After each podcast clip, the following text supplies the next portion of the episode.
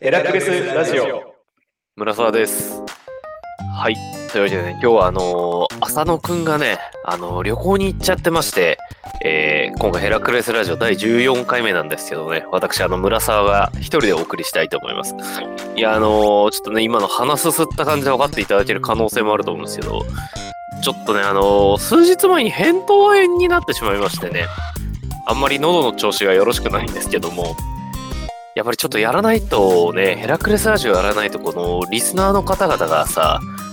いい一週間遅れないかなと思って、ちょっと遅れてしまったんですよね。私一人でお送りしていこうと思います。あのー一人でやってるとさ、なんか何を言ってもこう反応してくれる人がいないじゃないですか。全部滑ってるみたいになるから本当に嫌なんですよね。なんか、これ、後で笑ってくれるのかなって不安をずっと抱えたまま喋んないといけないから、やっぱあの相方の存在ってすごい大事なんだなっていうのはやっぱ痛感するんですよね。あとなんか敬語になっちゃうね、今喋ってて思ったけど。普段浅野に向かって喋ってるからさ、なんかタメ口になるんだけど、一人だとついつい敬語になっちまうな。まああの、今後もね、多分こういう機会あると思うんだよな。浅野と予定が合わないみたいなこと全然あると思うんでね。まああの、村沢が一人の会はね、当たり、当たりの会だと思われるようにね、頑張っていきたいと思います。いつかね、浅野もやってくれよ。で、今週もね、結構お便りがすごいたくさん来てましてね、ありがたい限りで。で、あの前回ね、浅野が話してくれた、あの、スナックゆうきの方々からね、たくさんコメントいただいてますしてね、ありがとうございます。ただ、あの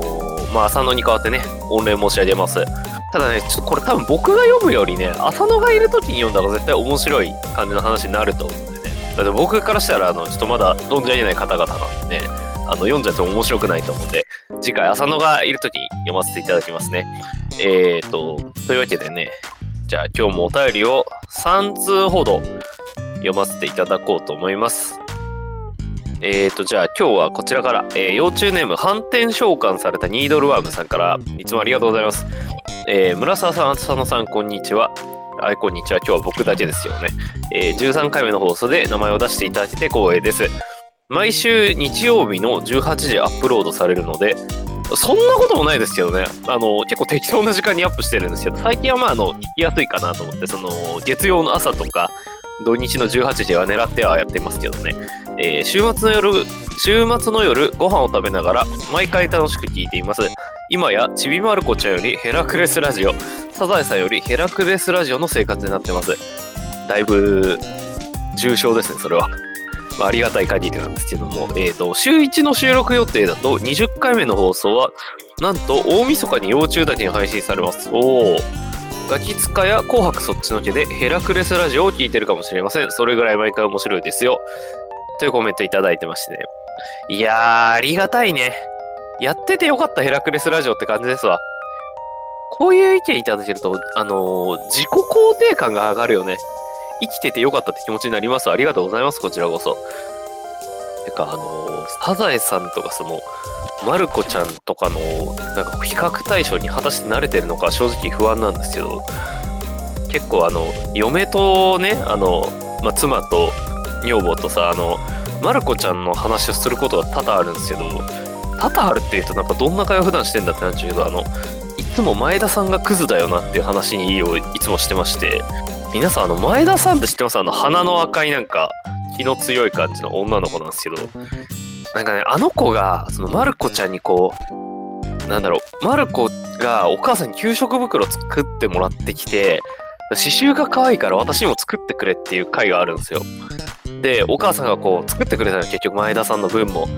なのにこういざできた給食袋を渡したら思ったより可愛くないって言い出す回があるんですけど。結局前田さんクソだよなって話をいつも嫁としてますね、僕は。まあ何の話だったんですけど。続いてこちらですね。えっ、と、灰色背中木目さん、いつも。じゃあ続いてこちらですね。幼虫ネーム灰色背中木目さん。浅野さん、とにかく明るい村沢さん、いつもありがとうございます。俺別に明るくないしさ、その、守るに対抗してさ、浅野じゃなくて俺を標的にすんなよ。あ、するならもちょい面白く入れてくれ。えーまずはこの度、百田さんの件、名前を聞き、あ名前を間違えて大変申し訳ありませんでした。ちゃんと勉強します。あの、前回ね、百田直樹さんのこと、桃田直樹さんですって訂正したら調べたら、百田直樹さんでやってたんでね。あの、皆さんフェイクニュースに気をつけましょうね。で私もハゲかけてるんですが、村沢さんはハゲ界の星ですね、ピカ。何がピカやねん。基本的に放置してるので、進行してるのですが、なるようになっていけばいいかなと思っています。村沢さんはどこまで抵抗しようとしておりますか？僕も永遠のゼロになりたくないとは思っているのですが。うーん。まあ、どこまで抵抗しろっていうか、あれだよね。この年齢と頭髪のボリュームがこう、釣り合うとこまでいったらいいかなと思ってますけどね。あの、若くしてハゲてるっていうのが一番みすぼらしいというか、恥ずかしいかなと思って。まあ40とかで正直ハゲてたら、まあまあまあ年齢にこう、見合ってるのかなっていう感じがするから、まあそれぐらいまではいいんじゃないかなって正直思ってますけどね。とりあえずまあ40の時にある程度残ってるぐらいを目標に僕はやってますけど。ちなみにね、あのね、永遠のゼロって言ったけど、あれ、髪の毛ってマジでゼロになることってあんまりないらしくて、まあそれこそやけどとかで毛根が死滅しちゃったとかレベルにならないと、本当にゼロになることないらしくて、あれなんか、マイクロスコープとかでアップにしてみるとね、うっすらずっと生えてんだって。なんかその今生えてる髪の毛が産毛みたいになっちゃってて、それをこう、いかに育てるかって話らしいですよ。だからあの諦めずにね、投薬治療を頑張ってもらえばその産毛が進化して、いい感じの毛になるっていう話を、あの、病院で聞きました。まあなんでよかったら皆さんね、あの、また頭髪に関しては、ある程度お金もらえたらいろいろご案内しますんで、お待ちしております。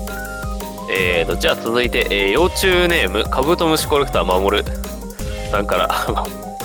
毎回送ってくれてありがたいけどね。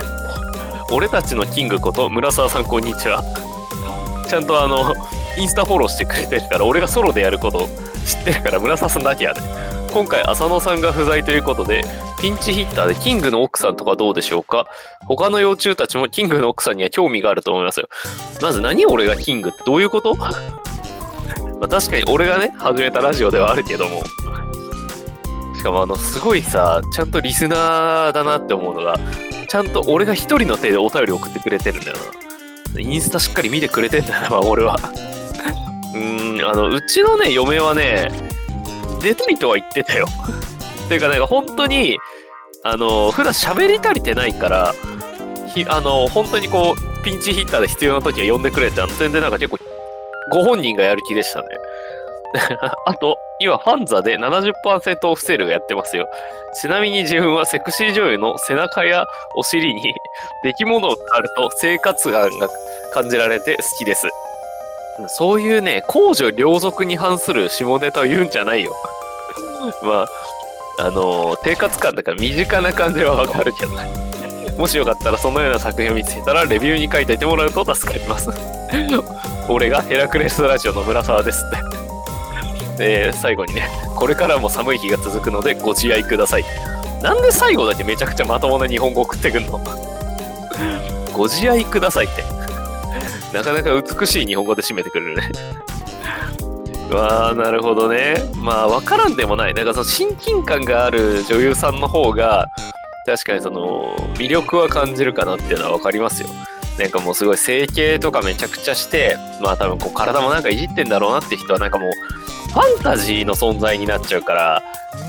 なんか、アニメ見てるみたいな気持ちになっちゃうね。それはめちゃくちゃわかる。だから皆さんもね、今あのファンザで70%オフセールやってるみたいなんで、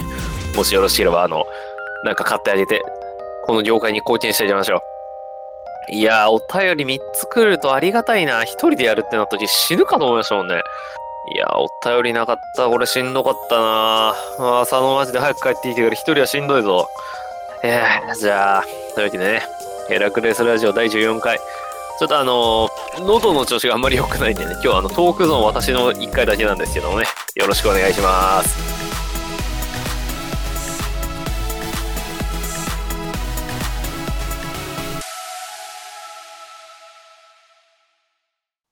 あのーまあ、前回のお話じゃないんだけど、髪の毛以外にも、私、あの、人生で病院にめちゃくちゃお世話になってるんですよ。髪の毛の病院以外にもね。ほんで、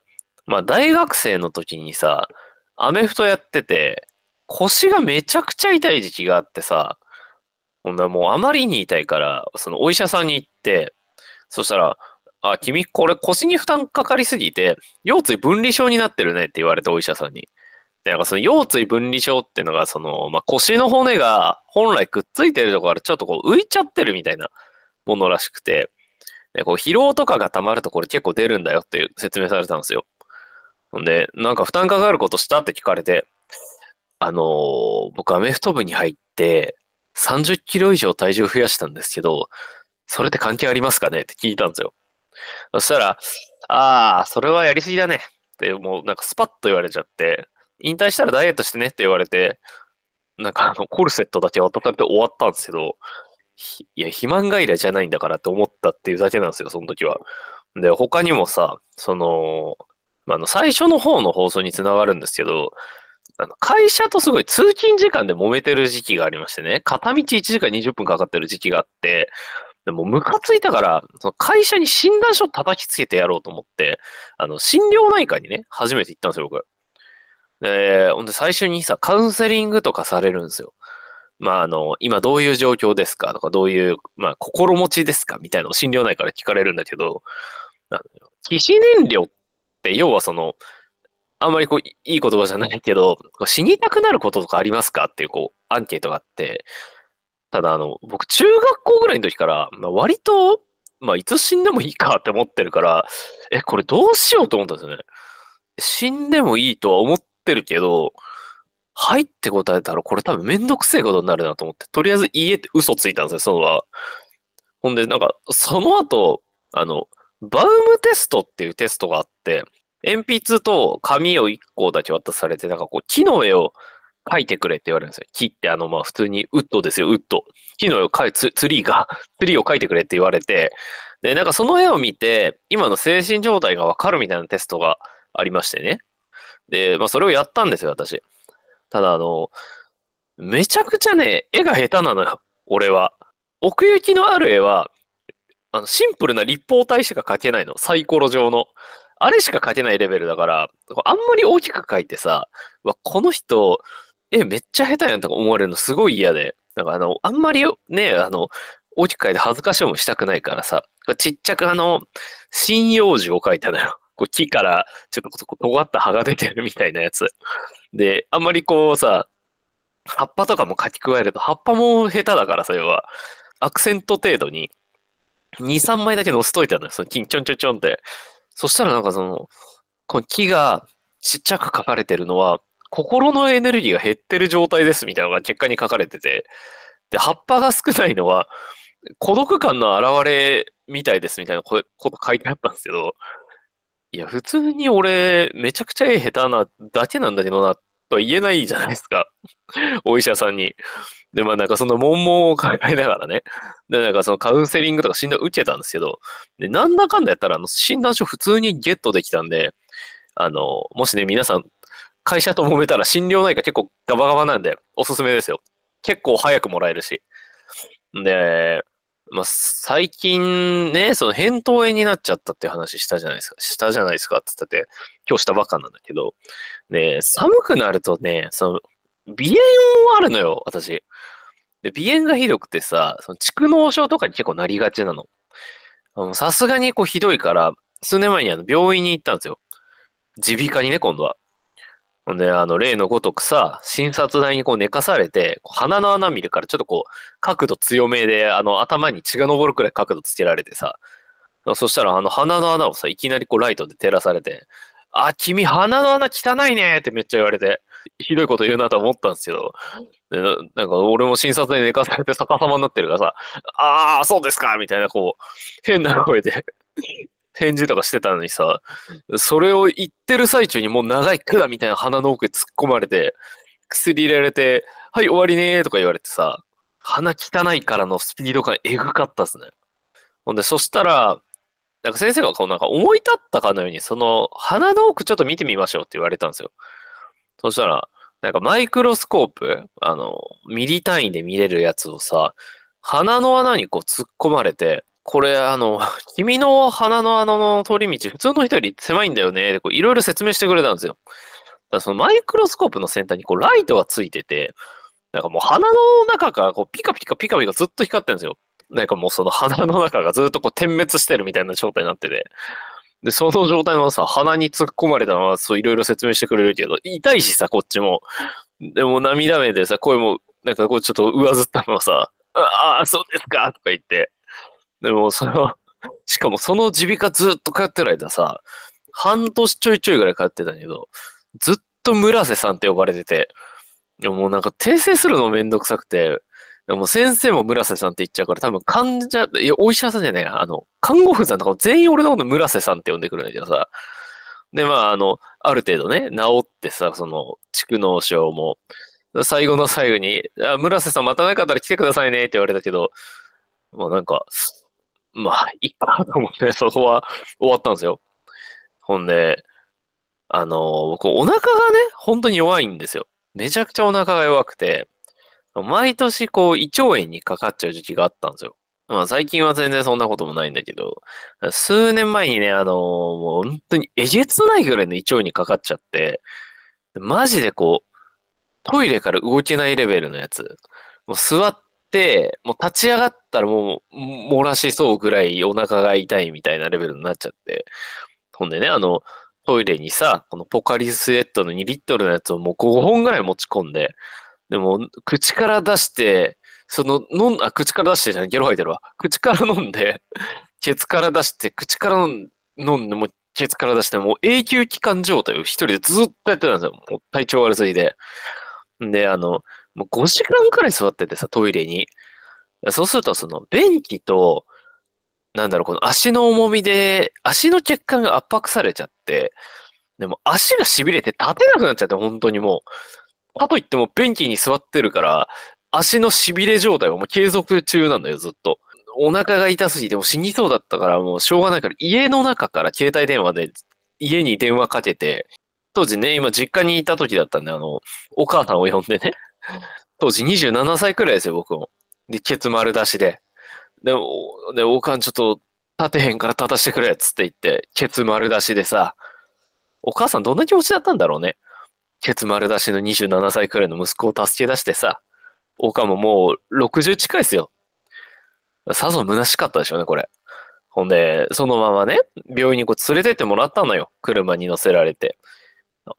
で、こう診察の順番が来るまでに、とりあえずもう脱水を起こしてから点滴だけ打ってもらおうってなって、あの、重症患者とかがつけてるこう、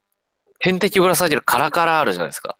あれをさ、腕にこうつけられて、で、最初このソファー、待合のソファーで待ってたんだけど、やっぱお腹が痛いから、もうそれつけたままトイレに行ったの。ガラガラ映りながらね。ほんで、まあトイレでこう戦ってるのまたお腹の痛みと。そしたら、点滴にさ、血がこう逆流しちゃってって、点滴打ったことあるとわかるかもしれない。たまにこう逆流しちゃう時があるんだよね、点滴って。で、そしたらさ、あ、もうこれまずいと思って、こうトイレのこう個室の中で、で、ナースコールついてるから、横に便器のね。で、ナースコールピーとしたら、急いでこう、看護婦さん、バーって、どうされましたってこう来てくれて、そしたら、あの、こう、まあ、個室の壁一枚隔てて、すいません、あの、血が逆流しちゃっててって言ったら、あ、じゃあそしたら、点滴ぶら下げてるカラカラと腕だけ出せますかって言われて、なんその個室の隙間からこうやって頑張って出したんですよ、カラカラとこの自分の腕の先っちょのね、あの、点滴刺さってるところ。で、まあ俺はそれをさ、その状態を見て、頭の中であの、いや、手袋を買いにじゃないんだからとか思ったんだけど、で、そ、で、なんかその、そんな困難でさ、診察に呼ばれましてさ、で、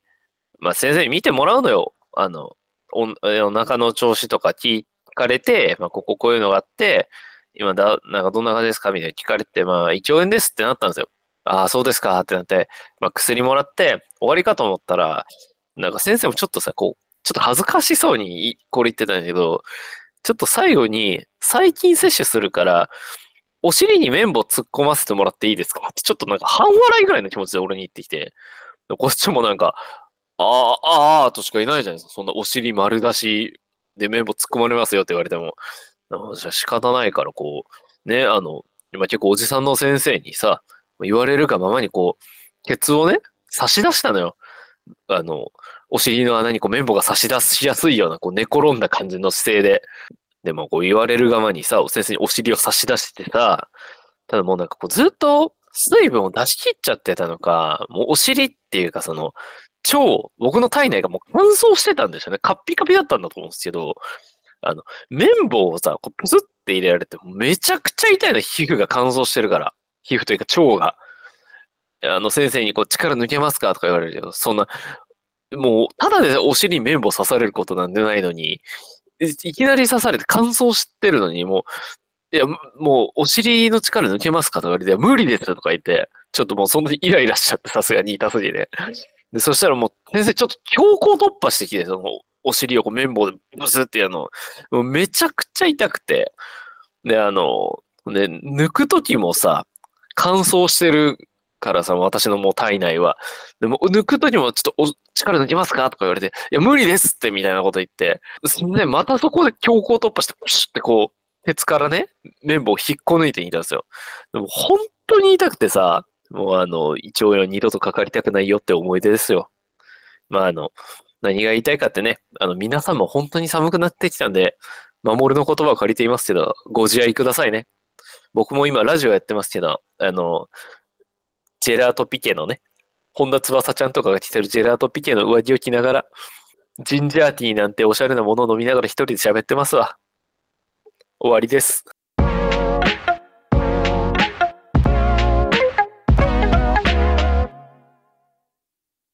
いやー、というわけでね、エンディングでございます。ちょっと一人ね、やっぱしんどいわ。もうずっと滑ってるみたい。心が辛い。これやっぱプロってすごいなって思ったけどさ、プロの方、まあ、あの、一人でやってた人だと、菅田将暉とか星野源とかやってるけど、たまにさ、ゲスト来るし、よくよく考えたらスタッフさんいるじゃん。多分放送作家さんとかもいるから、構成がしっかりしてんだよな。見習ってきてえな。ちょっとできればもうやりたくない。浅野、早く帰ってきて。ってさ、これ、俺ただの虚空にね、空気に向かって一人でペラペラペラペラ喋ってるだけですからね、マジで。しかもこの収録のためにさ、いつもの3倍くらいこう台本書いたんだけどさ、ぶっちゃけ一人で喋ってても全然面白くないもんね。いやー、労力も半端じゃないし、やっぱちょっとしんどいな、これ。まあ、次回からね、多分浅野が戻ってくると思うんで、あの、めちゃくちゃ面白いエピソードをね、引き下げて戻ってきてくれると思うんで、次回からね、通常通りやっていこうと思っております。こういう時にさ、やっぱコーナーとかあるとすごい助かるんだよな。だって、僕一人でも別にそのコーナーのハガキ読み上げて対応してりゃいいわけじゃないですか。そういうのがあるとすっげえ助かるんだけどな。よくあるのがさ、こっちでなんかこういうお題をあるから、そのお題に対しての回答をみんな答えてね、みたいな感じで、こう大喜利みたいなコーナー結構あるじゃないですか。ただね、もうまだまだリスナー不足なのよそれに答えれるレベルのリスナーも果たしておるかわからんし。あの、コーナーのね、あの、企画はまだまだずっと募集してますね。いやー、もっとリスナー欲しいな谷沢マルチ商法やってるから紹介してくんねえかな、このラジオ。あいつ結構ガツガツいくんだよな。この、なんか、コメント、コメントを送ってくれたら絶対読んでくれるラジオがあるんだけど、興味ないとか言ってなんかこう、周りの人とか聞いてくんねえかなそのマルチの界隈の人に。ああいう人らってこう横のパイプ強いからさ、どんどん広がってくれねえかなそこら辺で。あー、というかもうあれなんですね。本当に数えると年末に行くと、20回目であれか、あ、20回目がもう大晦日はあ、なんかそんな奇跡的なことがあるもんなんですね。まあ今ちょっとね、大晦日の番組もいろいろあって見れないしね、ジャニーズとかも出なくなってるし、お笑いもなんか年々厳しくなってやらないし、格闘技もやらないし。じゃあ年末のゲストはやっぱり谷沢を呼びましょうかね。いやー、あの、本当に改めてですけど、皆さんちょっと今回、配信がね、遅れてしまって大変申し訳ございませんでした。あの、MC としてね、あるまじきことなんだけど、喉を壊してしまうって失態を犯してしまったんでね、皆さん、あの、ご自愛くださいというお話で。じゃあ、あのね、今回、僕一人の回でしたけど、エンディングもマジでしんどいし、正直喉も結構痛いんで、今日は終わりにしたいと思います。じゃあ、第14回、ハドルブレイクえいやー、一人だと寂しい。お疲れ様でした。